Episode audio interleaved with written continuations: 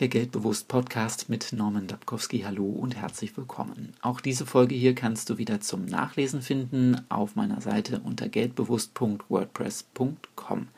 Heute wollen wir uns einer Wortschöpfung zuwenden, die dir sicherlich bekannt ist, der sichere Hafen.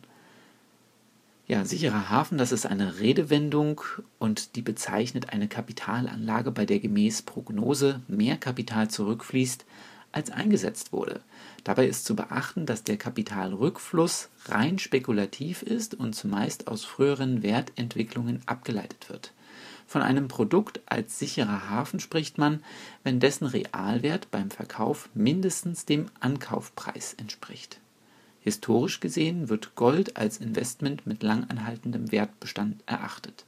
Im Bereich der Währungen gelten Schweizer Franken und US-Dollar als sichere Häfen des Weiteren natürlich Immobilien, Gemälde und Anleihen. Als Faustregel kann man sagen, dass je mehr Marktteilnehmer von der Wertstabilität eines bestimmten Produktes überzeugt sind, sich die Wertentwicklung dieses Produkts umso stärker von negativen realwirtschaftlichen Impulsen abkoppelt.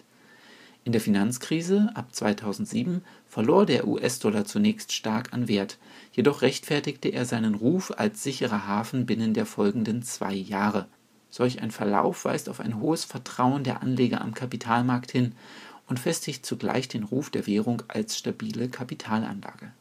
Weltweit halten die meisten Länder Währungsreserven in US-Dollar vor. Die Länder versprechen sich dadurch einen Werterhalt ihres Staatsvermögens. Hinter dem US-Dollar steht die Stärke der amerikanischen Wirtschaft. Ein übermäßiger Verlust oder ein Totalausfall sind damit extrem unwahrscheinlich. Bist du in sichere Häfen investiert? Schau mal unter dieser Prämisse deine Investments an. Und falls du jemanden kennst, dem diese Folge weiterhelfen könnte, dann sei so nett und leite ihm die Folge einfach weiter. Vielen Dank. Ich wünsche dir eine erfolgreiche Woche.